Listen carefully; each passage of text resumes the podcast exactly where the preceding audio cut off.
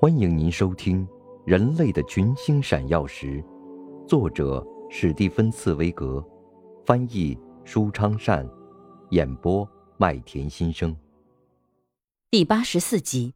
越过大洋的第一次通话。塞德勒·韦斯特·菲尔德，一八五八年七月二十八日。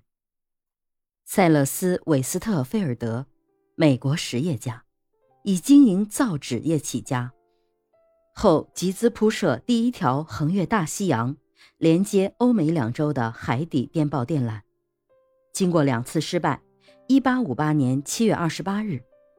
在大西洋中部分两头开始进行第三次铺设工作，终获成功。8月16日晚，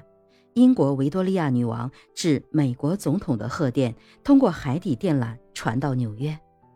这次。欧美两洲沉浸在一片狂欢之中，但是由于当时电信技术其他方面条件的限制，如发报机功率小等，致使电缆虽然接通，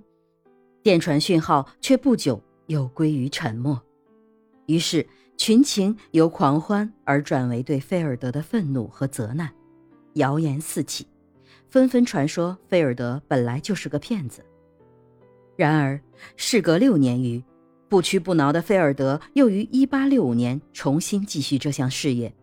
并于1866年取得最后胜利，通过海底电缆从美洲向欧洲传来清晰的电报讯号。茨威格在如实记录菲尔德的荣辱深沉的过程中，热情地讴歌了这位无畏的、勇于实践的创业者，同时也反映了闲言碎语随波逐流的炎凉世态。译者题记。您正在收听的是《人类的群星闪耀时》，演播麦田心声，感谢您的收听。